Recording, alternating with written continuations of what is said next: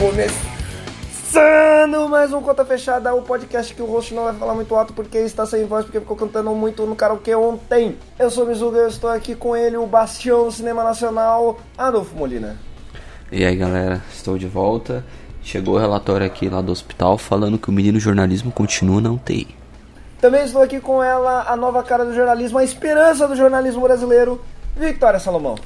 Olá, olá todo mundo. É uma honra estar aqui mais uma vez. Esse podcast comprometido com a realidade nem sempre feliz da política brasileira, na verdade, geralmente muito triste. Então, para mim é uma honra o convite poder participar com vocês. Eu acho, eu acho legal como ela, como ela entra no modo jornalista, tá ligado? Quando ela vai falar. Sim. Olá, é. é uma honra. Eu deveria ter falado, eu deveria ter falado a esperança do jornalismo nacional e fã da Andréa Sadi. Ah, é verdade. Informação importante. Ser, como não ser fã dessa mulher maravilhosa, né, gente? Ah, ela é muito sem defeito. Eu não, não consigo entender a fórmula. Oi? Eu não consigo entender a fórmula pra não ter defeito nenhum. Nossa, é, pois é. Mas enfim, esse não é um podcast que vai falar bem da Andréa Sadi. Esse é um podcast que vai falar mal do menino jornalismo. Porque semana passada. Foi semana passada ou foi essa? A entrevista? Eu acho é, que foi essa. Foi na segunda. Dia Foi nessa dois, segunda, né? Dia 2 de setembro. É, foi na segunda-feira. Tá. É, então, na, na segunda-feira, dia 2 de setembro, a gente tá gravando no dia 7 de setembro, esse dia maravilhoso patriótico do Brasil. o Glenn Greenwald, ele foi no Roda Viva. Na última participação que a Vitória, não sei se foi a última, mas numa das participações que a Vitória teve no nosso querido e amado podcast, ela falou sobre o jornalismo de assessoria de imprensa. E me pareceu ali naquele Roda Viva que tinha um jornalista sendo entrevistado por vários assessores de imprensa do governo da Lava Jato. Aí eu pergunto para você que vive essa profissão tão maravilhosa e que é tão, é tão triste aqui no Brasil, Vitória. O jornalismo, como, primeiramente, como um país pode sobreviver com um jornalismo tão. com jornalistas tão fora da casa? Pois é, né? O que acontece é que a, a Olha, eu acho que ultimamente, mais do que nunca, a gente nunca sabe até que ponto é retardo mental, até que ponto é interesse por trás. eu parto da teoria sempre, eu, eu quero acreditar que são interesses que prevalecem por trás disso. Às vezes, não quero aqui julgar né, os profissionais de jornalismo, essa classe que ganha tão pouco, trabalha tanto. Acho que talvez seja uma forma de se blindar e muitas vezes de se acomodar e conseguir permanecer no cargo, tanto pela linha editorial quanto para não se estressar mesmo com a recepção, porque basta ver, né? Uh, um exemplo, acho até que eu falei na minha última participação, é que me chocou muito, então eu sempre falo sobre isso. Na, no período ali de eleições, aquela coisa turbulenta, tinha uma corrente com milhares de compartilhamentos com a foto da Miriam Leitão e um X na cara dela.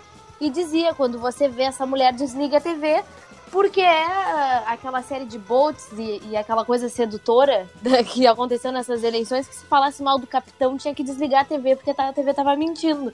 Então eu acho que muitas vezes uh, os jornalistas, na verdade, estão se protegendo, não querendo botar o dedo na ferida, mesmo quando tem acesso a um material mais polêmico, protegendo o cargo, se protegendo da, da represália da recepção, represália popular, enfim.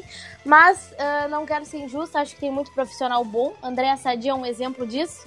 É bem menininha, zero polêmicas, mas ela exerce um trabalho maravilhoso. E é realmente o que a gente viu ali da, da participação dele do Roda Viva.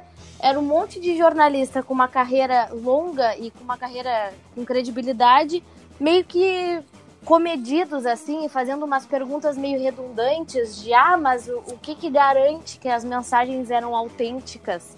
Ah, mas a Lava Jato colaborou com bilhões de, uh, de reais de volta aos cofres públicos. E a Vaza Jato colabora como? Tipo, umas perguntas meio Uh, eu, eu não sei se é timidez ou se é mau caratismo, mas umas perguntas que são meio óbvias, né? Não sei. O que, que vocês acham? Não, é, esse negócio do, do interesse ou retardo aí. Eu, eu, a hora que a moça perguntou, a hora que a mina perguntou se não é melhor trocar o jornalista por, por meia dúzia de hacker. eu, eu não acreditei. Eu falei, mano, não, não é possível, velho. Não é possível. Não é possível. Isso aí é interesse que ninguém é tão burro, velho. Não é possível. Pois é. Não é possível. Tudo bem que a burrice, ela, ela, a burrice, ela não, não, não ela tem pode nenhum surpreender preconceito. a gente. É, ela não, ela não, não tem nenhum preconceito, tá ligado? Mas, mas, mano, quando ela falou isso, eu falei, velho, tipo, o que que tá acontecendo, tá ligado? É uma jornalista. É, é baixo, tá, tipo, cara. O que eu Né? tenho medo é que, pô, foi um baita trabalho, tem sido um baita trabalho a, a dita Vaza Jato. E aí tem uma questão, ah, durante essa semana, ou na semana passada, a Manuela Dávila deu uma entrevista para um dos principais programas de rádio da Gaúcha, ZH, que é o principal veículo de rádio do Rio Grande do Sul. E aí ela já trouxe como destaque para ela de novo, que ela que teve acesso ao, ao hacker, ela que passou ele pro Glenn, e eu já fico com medo. Já, já, se o PT decidir botar o dedo em cima daquilo ali, embora a Manuela não seja PT ah, num primeiro momento, eu já fico com medo porque já. A- aquela coisa, né? A fake news de esquerda, ela também é tão prejudicial quanto a do Bolsonaro, e eu acho que ah, essa coisa de se apropriar vai começar. Assim como eu não. Como eu acho que os jornalistas estão tímidos, porque muito do trabalho está sendo apropriado pela situação, eu tenho medo que o trabalho da Vaza Jato, do Intercept, comece a ser apropriado e associado à imagem de, de um lado político. Ah, sim, do, do lado partidário, no caso, É. né? Porque de um lado político não tem como correr.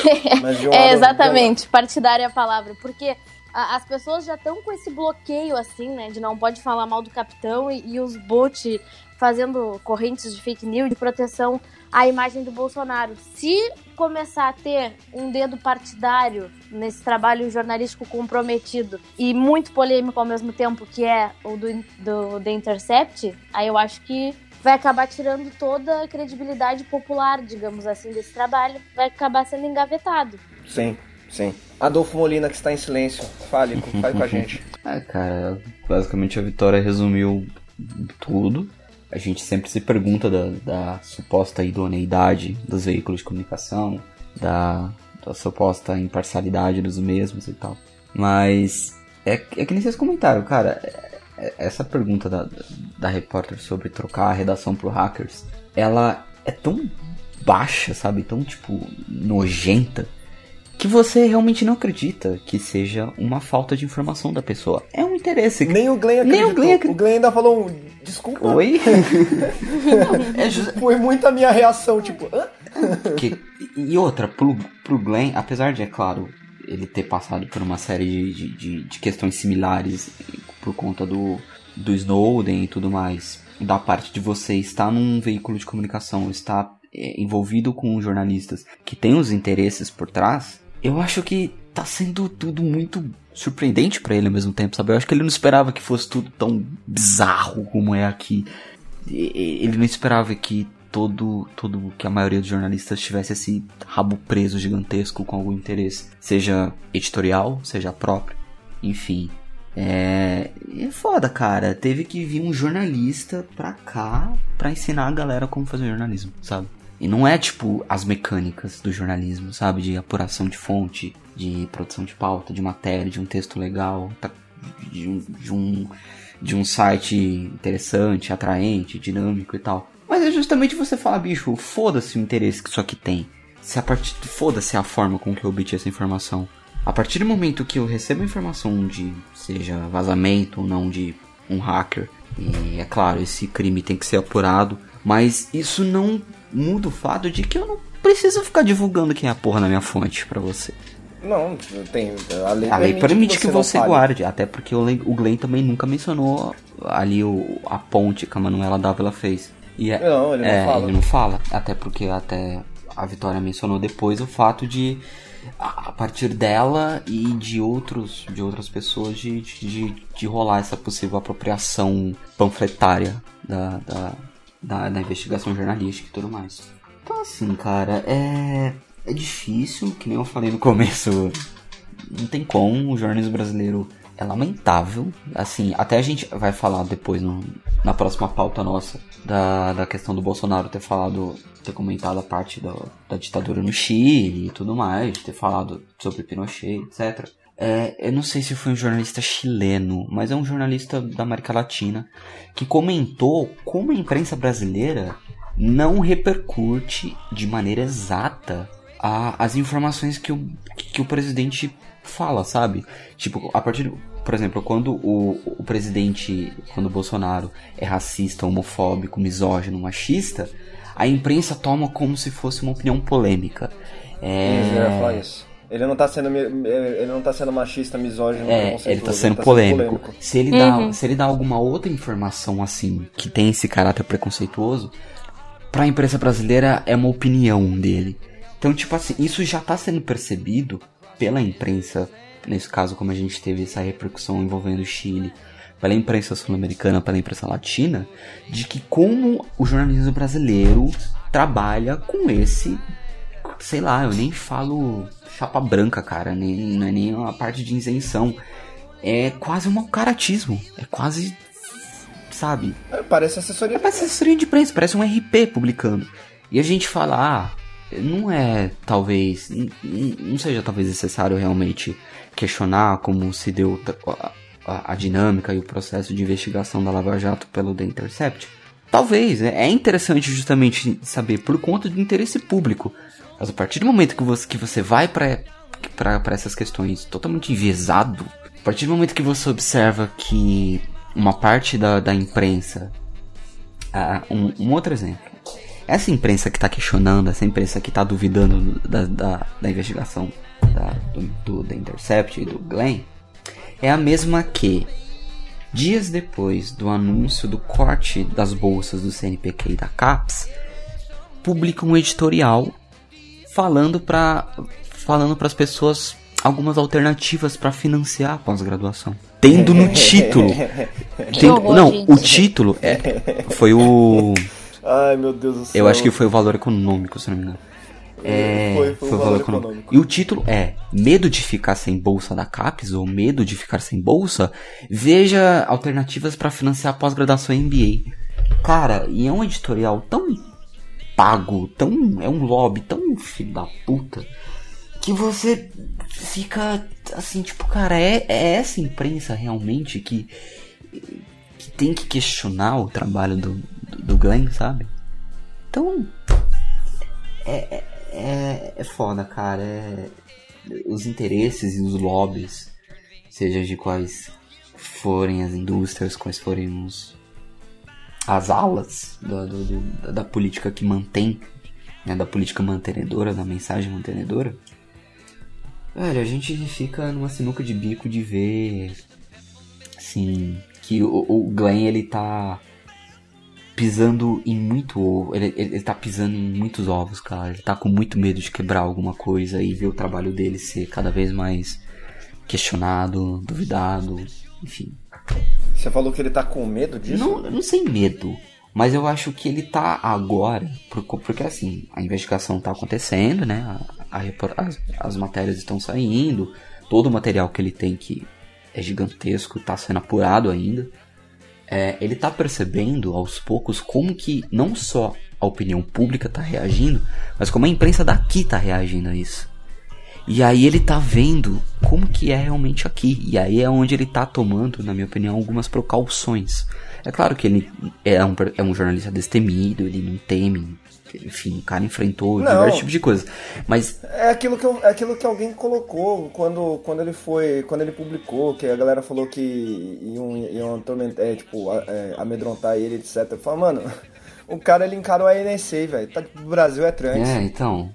Mas é, é mas é, eu falo, mas a questão dele, tipo, não ter. Ele, acho que ele não tinha conhecimento de como esses interesses formam a imprensa brasileira como agora, entendeu? Claro que ah, eu acho, sim. acredito que ele tinha algumas informações, ele sabia como se Era portava, casado com, é, casado com, o Davi Miranda. Com Davi Miranda. Mas eu acho que agora, quando, com, como ele tá com, com uma produção jornalística dele, né, e claro, de Demore e de outros jornalistas do Intercept, além das participações com Veja, com com Folha, com, Folha, com agência um pública. De... Agora, agora virou é, Brasil. Agora virou Brasil, agora virou feira. É, é agora que ele tá vendo como a galera tá se portando com isso, tá reagindo. E aí é onde ele tá vendo quais alternativas, o que, que, ele, que, que ele pode falar, onde que ele tem que ir. Inclusive essa estratégia dele de, de compartilhar as, as, as informações foi muito boa. Sim, excelente. Então é um trabalho ótimo, não só jornalisticamente falando, mas é um trabalho que é, as pessoas esquecem por conta de todo esse acúmulo de interesses que o principal, a, a, principal função do jornalismo é atender a democracia, atender os interesses do povo, da, da, da população num Estado democrático. Acho que não é nem questão de. de é, você ainda foi para uma interpretação bem, bem interessante, que eu não tinha parado pra pensar. Mas a questão do jornal, a função do jornalismo para mim, aí vocês que são jornalistas, vocês me corrijam, é, é divulgar a informação, Sim. é colocar a informação na roda. Sim, exato. É isso, tá ligado? Tipo. Ele fala. Ah, desculpa. Pode falar. Não, pode falar, pode falar. O que me chamou a atenção é que na entrevista questionam sobre.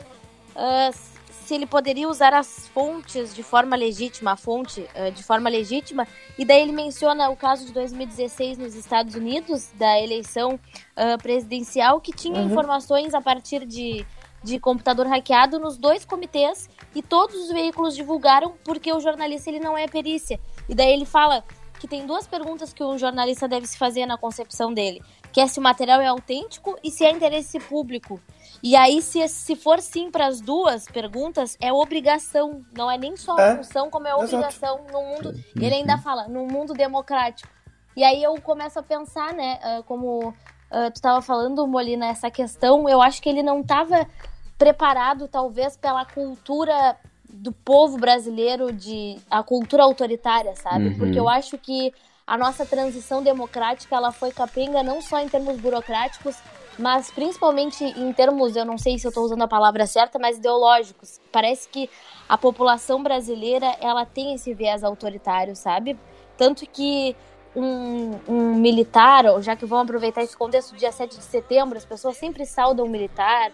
Muita gente que eu conheço salda a época da ditadura. Também tem gente que salda o presidente.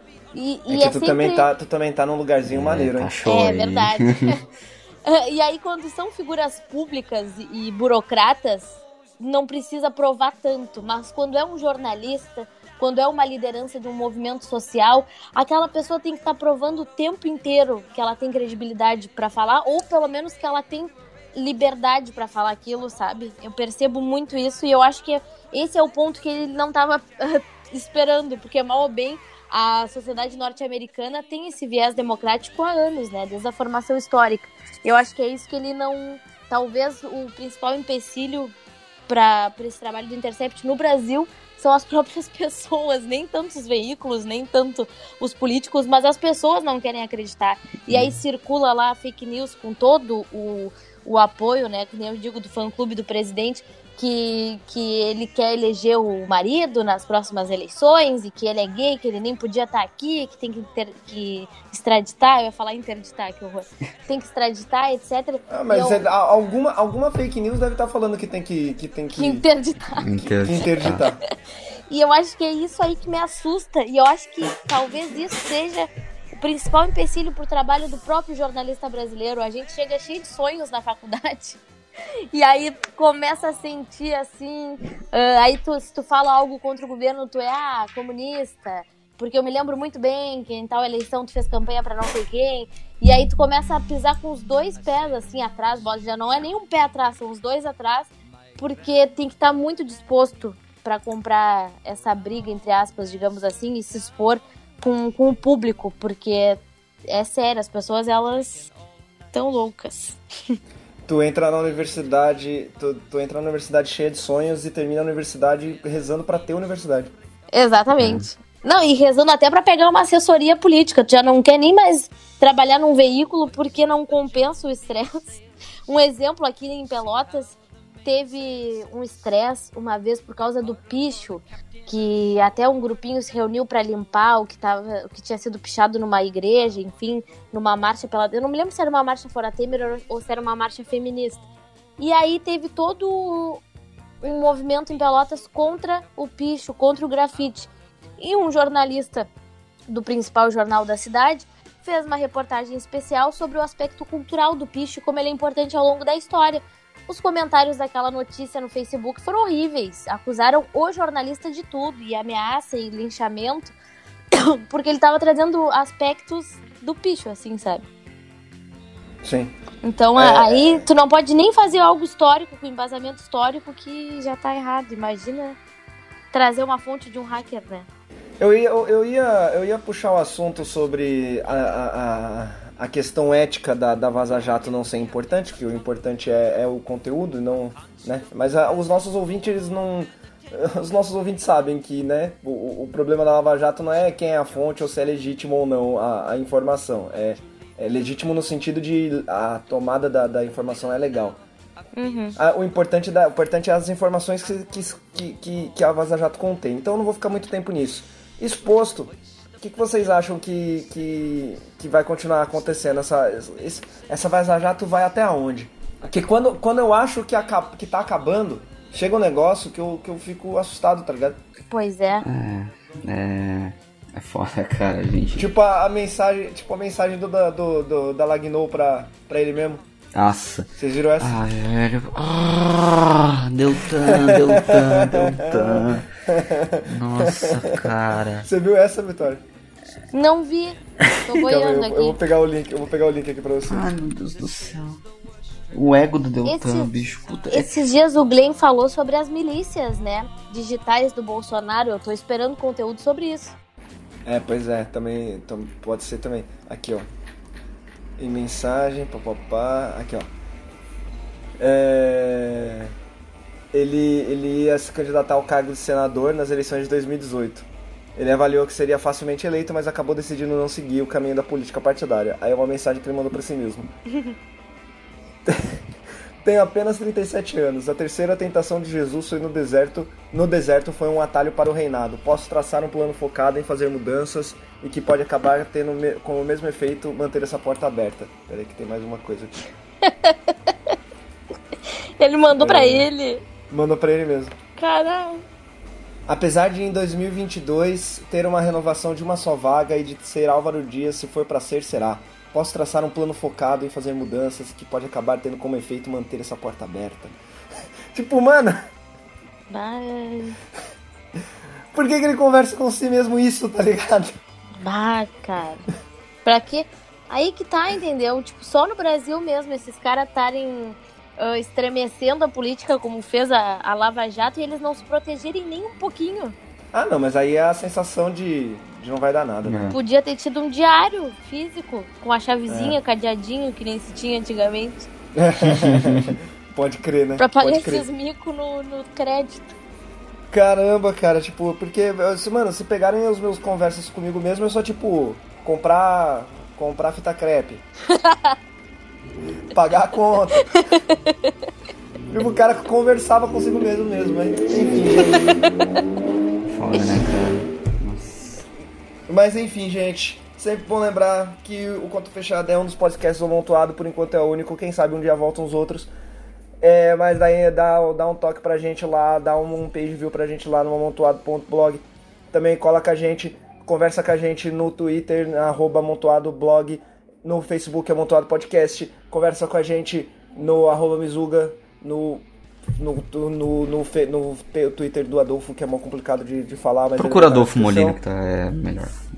É, É, procura Adolfo Molina no Twitter, ele vai estar lá. E com a Salomão Vick, eu falei o Twitter dela, nem sei se ela, ela quer que as pessoas sigam ela, mas enfim.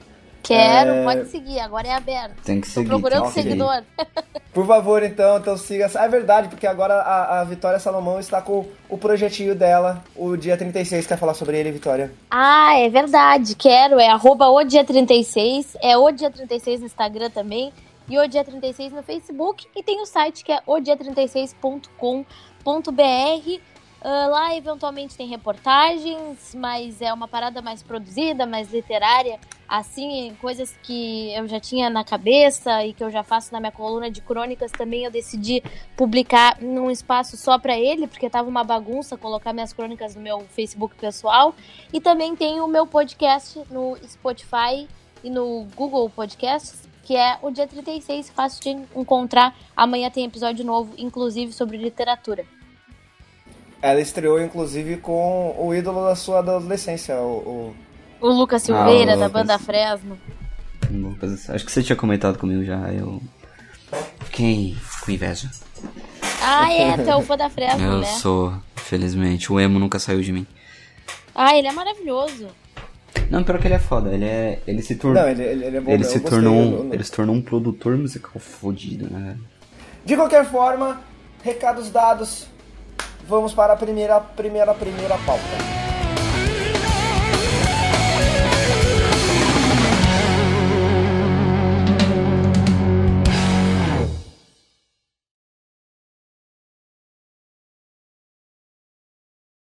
E aí galera, Mizuga aqui, estou aqui para avisar que em primeiro lugar, eu moro em São Paulo, tem barulho de trânsito pra caralho, são 7h52 da noite de um domingo, então a rua está bastante movimentada, não vou cortar o barulho de trânsito, é isso aí, isso aí, cidade grande.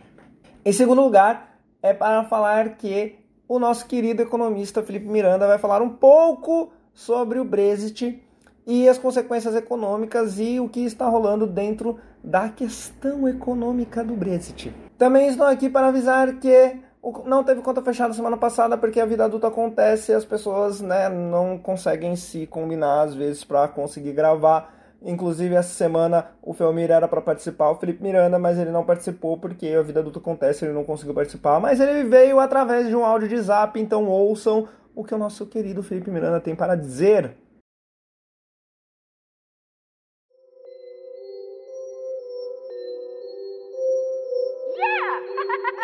O que acontece é o seguinte: a perspectiva dos caras que querem sair né, do Live é que dentro da União Europeia eles têm uma série de regulações, regulações é, econômicas, questão monetária, questão fiscal, de gastos do governo, questão até mesmo de normalização de produtos. No caso, o produto tem que seguir as regras XYZ para que ele seja aceito dentro da zona de, de comércio.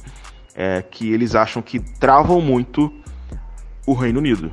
E de certa forma também tem uma parte muito é, do ego dos caras, de meio que terem a nostalgia de anos de império, onde o Reino Unido era o grande, é, a grande nação, o grande império, né, a superpotência no mundo.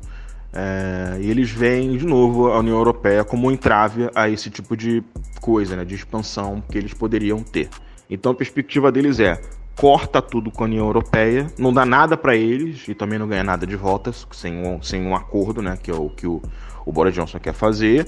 E a gente, né, no caso, né, nós da, do Reino Unido, vamos sozinhos desbravar o mundo por aí para arrumar novos acordos comerciais, novos termos de, de, de questão econômica e etc.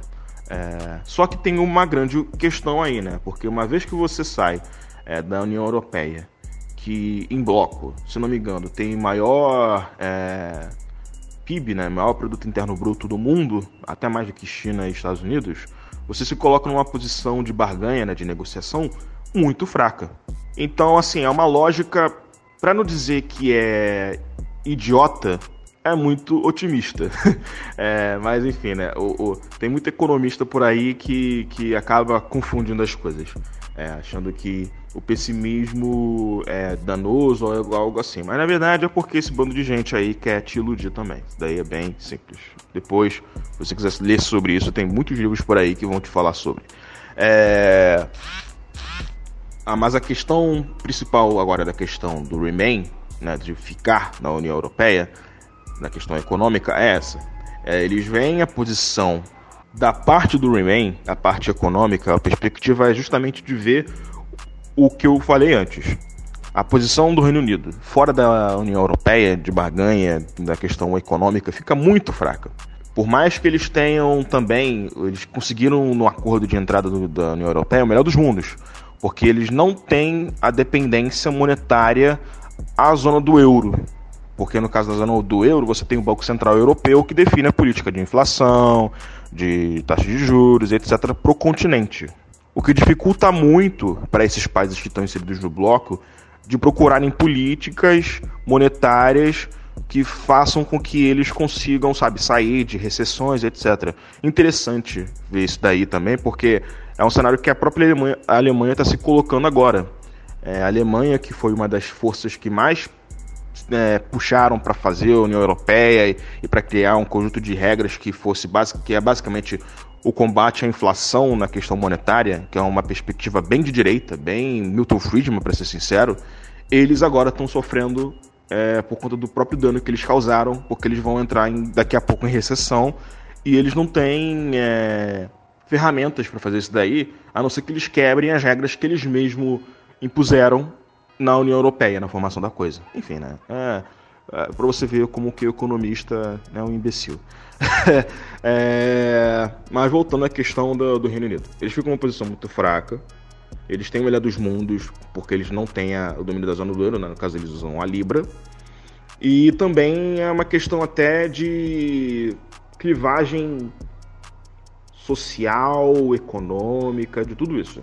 Porque vamos lá, quem votou para ficar no, no, na União Europeia é gente jovem, geralmente é, de grandes centros, tipo Londres, Southampton, é, Liverpool, esse tipo de. Manchester também, esse tipo de, de, de grandes cidades. Cidades também que têm, por exemplo, grandes centros universitários, são grandes centros de finanças, de indústrias mais novas e que ganham bastante com essa coisa de manutenção na União Europeia. E também que dão muito para a União Europeia de volta, obviamente. É, enquanto que onde o Brexit, é, no caso né, o Leave, ganhou, foram nas cidades menores, nas cidades do norte, por exemplo, onde que os anos de é, austeridade da Margaret Thatcher e dos anos que seguiram com Tony Blair, com Gordon Brown, com o David Cameron, basicamente destruíram o tecido social que tinha ali. Então, assim, são, são cidades devastadas, porque não tem mais as indústrias que mantinham as cidades. Eles sobrevivem de. É, eles sobrevivem de transferências diretas, algumas dessas da própria União Europeia, ou do comércio local também, que também depende desse tipo de, de auxílio. E assim, eles, eles ficaram meio que revoltados contra o establishment.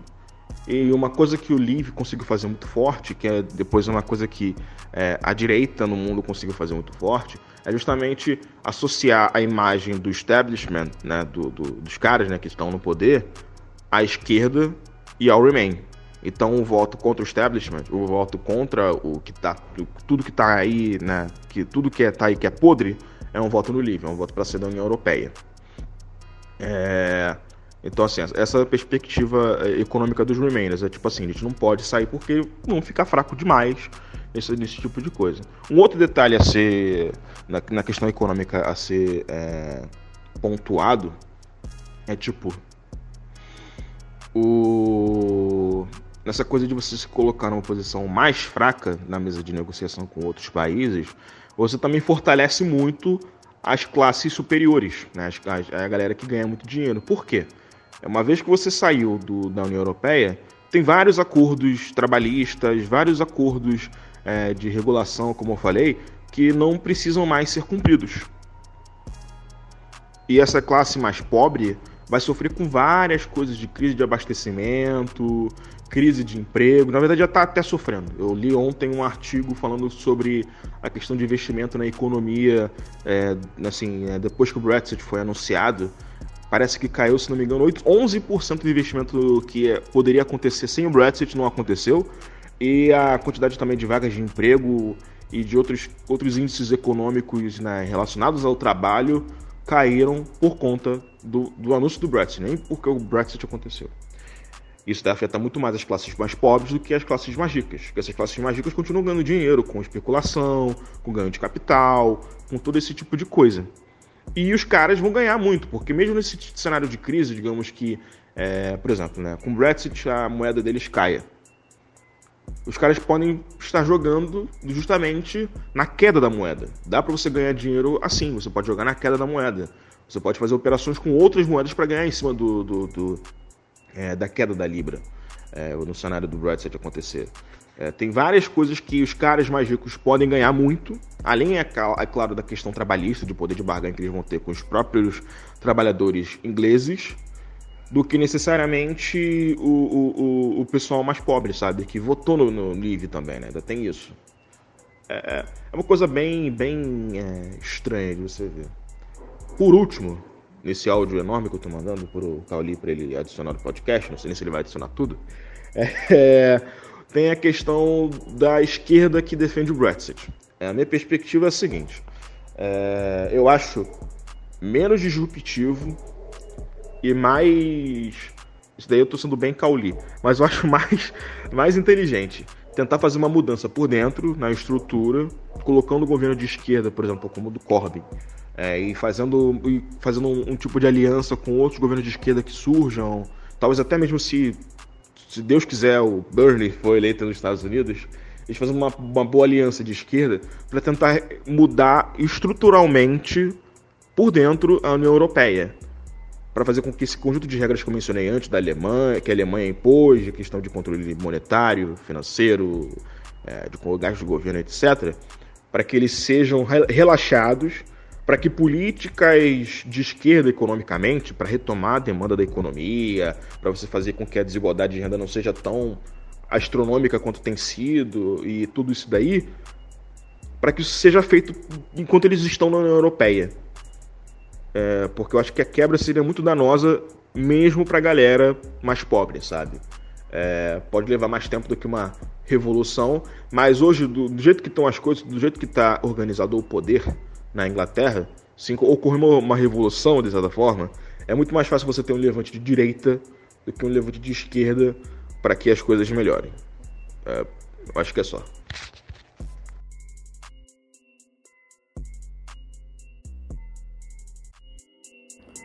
Então vamos para a próxima pauta.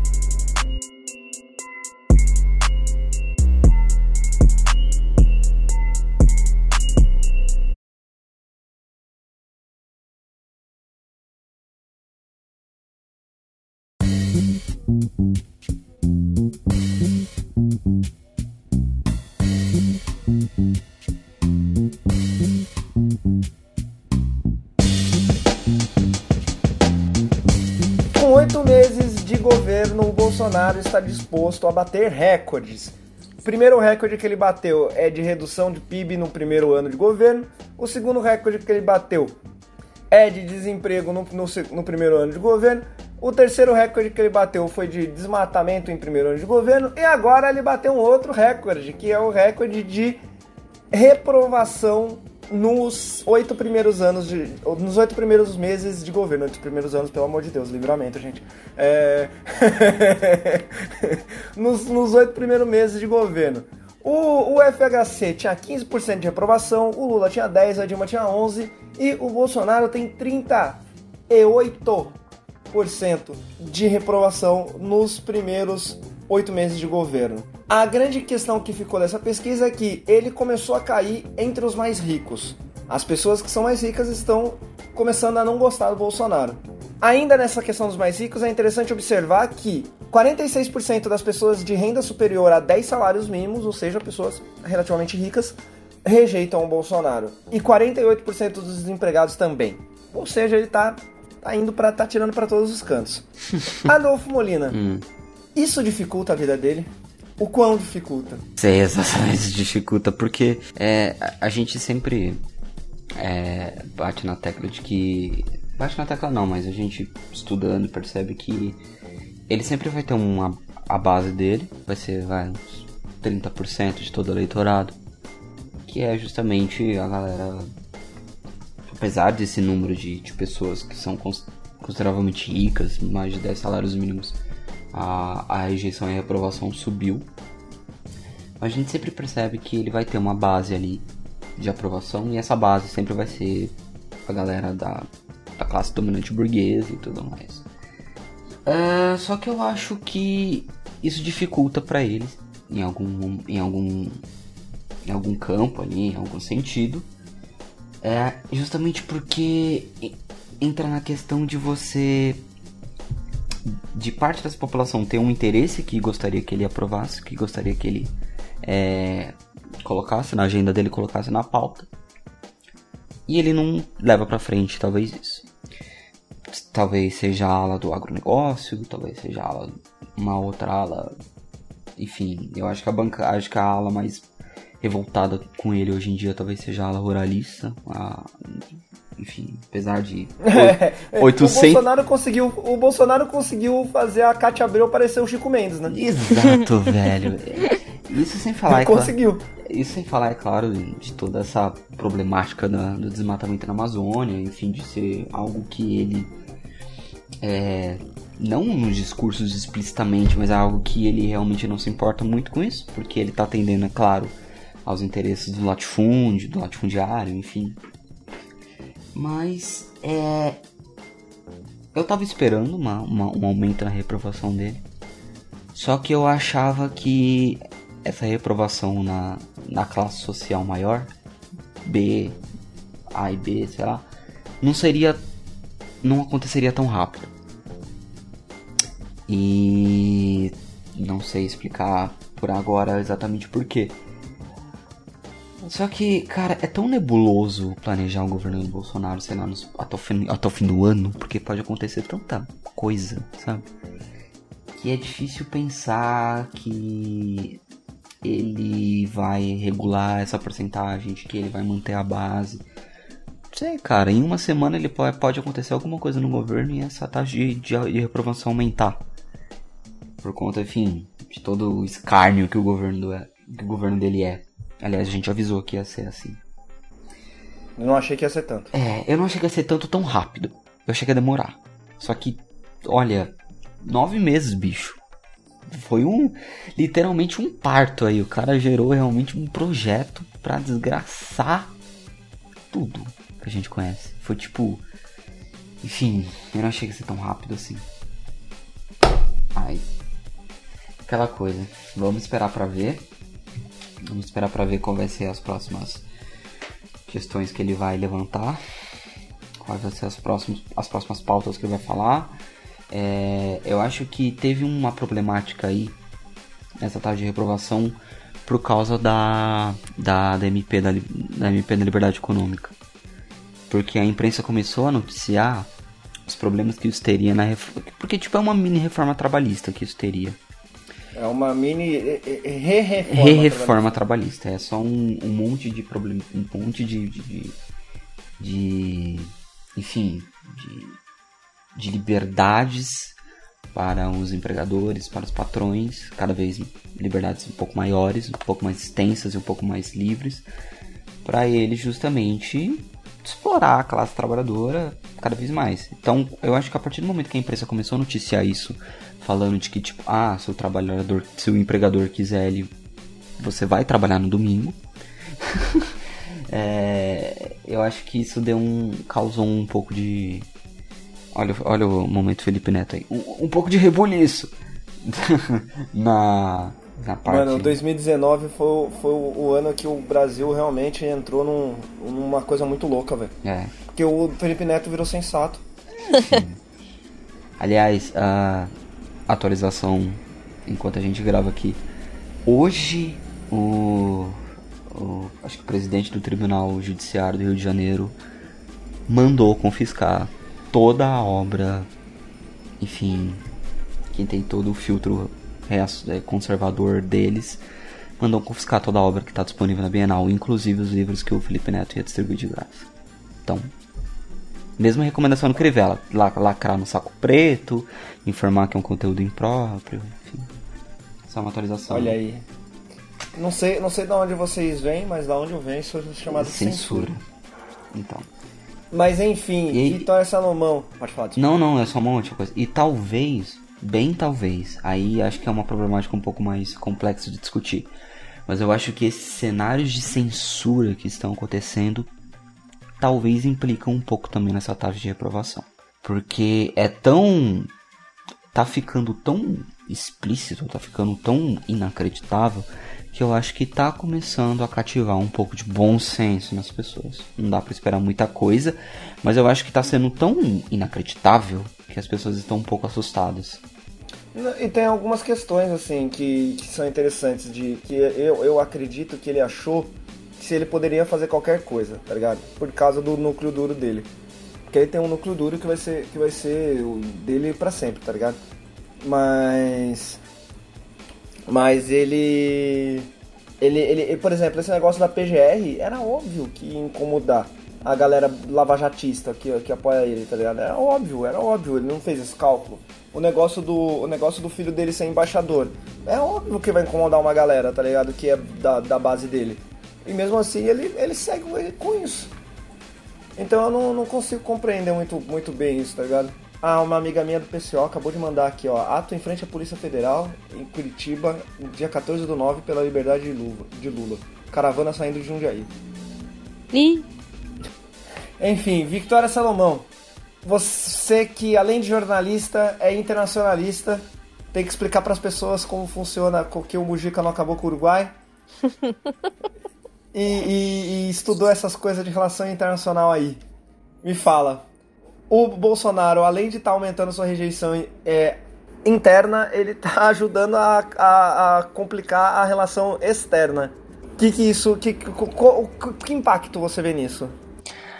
Olha, os impactos que eu vejo são os piores possíveis. E aí, uh, sinceramente, eu já nem me preocupo mais se quando a gente for num país vão debochar. Isso aí já não é mais a questão.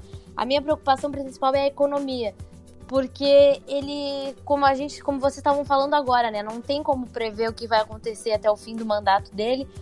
Ele é tão imprevisível que o Brasil acaba sendo, obviamente, um mercado muito imprevisível de se investir. Já teve a questão lá no início do governo dele da, da exportação de carne para os mercados árabes, né? Chegou a acontecer isso. É tanta coisa que eu já nem lembro. Chegou a acontecer isso e aí já, já é um mercado que é impactado por uh, pronunciamentos que ele poderia ter dormido sem fazer. Uh, tem essa questão com a França também, a gente acaba sendo ridicularizado. Agora com o Chile. Uh, então, eu acho que a minha maior preocupação ultimamente, eu acho que a gente já nem tem mais o luxo de se preocupar com, com aspectos uh, diplomáticos, políticos, essencialmente. Agora minha preocupação tem começado a ser econômica, sabe? Porque ninguém vai querer investir aqui com esse louco no poder. É, sem contar que você para pra pensar que tweets do, tweets do, do, do, do, presidente são uma coisa importante, né? Ainda mais quando o presidente transforma o Twitter em diário oficial. Sim. E aí você parar pra pensar que um tweet tem do presidente tem bastante poder e o Twitter do presidente é dominado por uma criança mimada que às vezes fica muito louca de remédio. E essa mistura de... cafeína com remédio para dormir.